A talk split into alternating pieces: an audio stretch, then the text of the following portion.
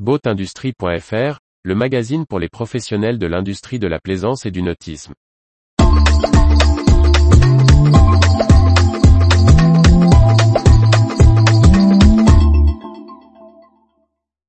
Une rentrée nautique 2022 pleine d'interrogations pour la filière plaisance. Par Briag Merlet. Septembre 2022 sera-t-il un virage pour l'industrie du nautisme? Après presque deux ans d'euphorie, la filière plaisance aborde une rentrée nautique pleine d'incertitudes, alors que les salons d'automne donneront sous peu un aperçu des tendances. Depuis le début d'année 2022, les nuages s'accumulent sur l'économie occidentale.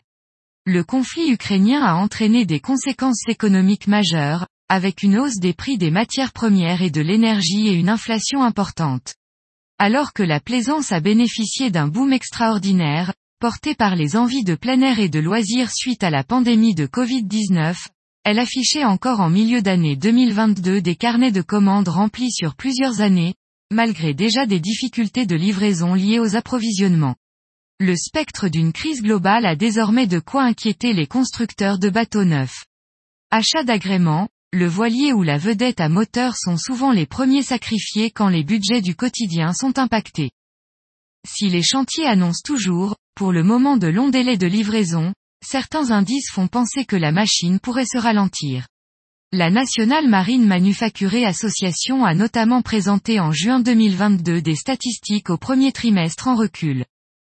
Les salons nautiques d'automne vont être l'occasion pour les chantiers de prendre le pouls des plaisanciers et de leurs envies et possibilités d'achat.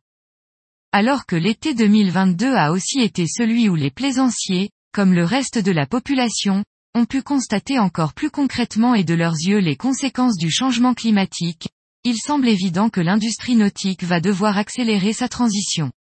Naviguer à 40 nœuds avec un moteur thermique devant la dune du Pila, face au pain calciné n'est plus une possibilité.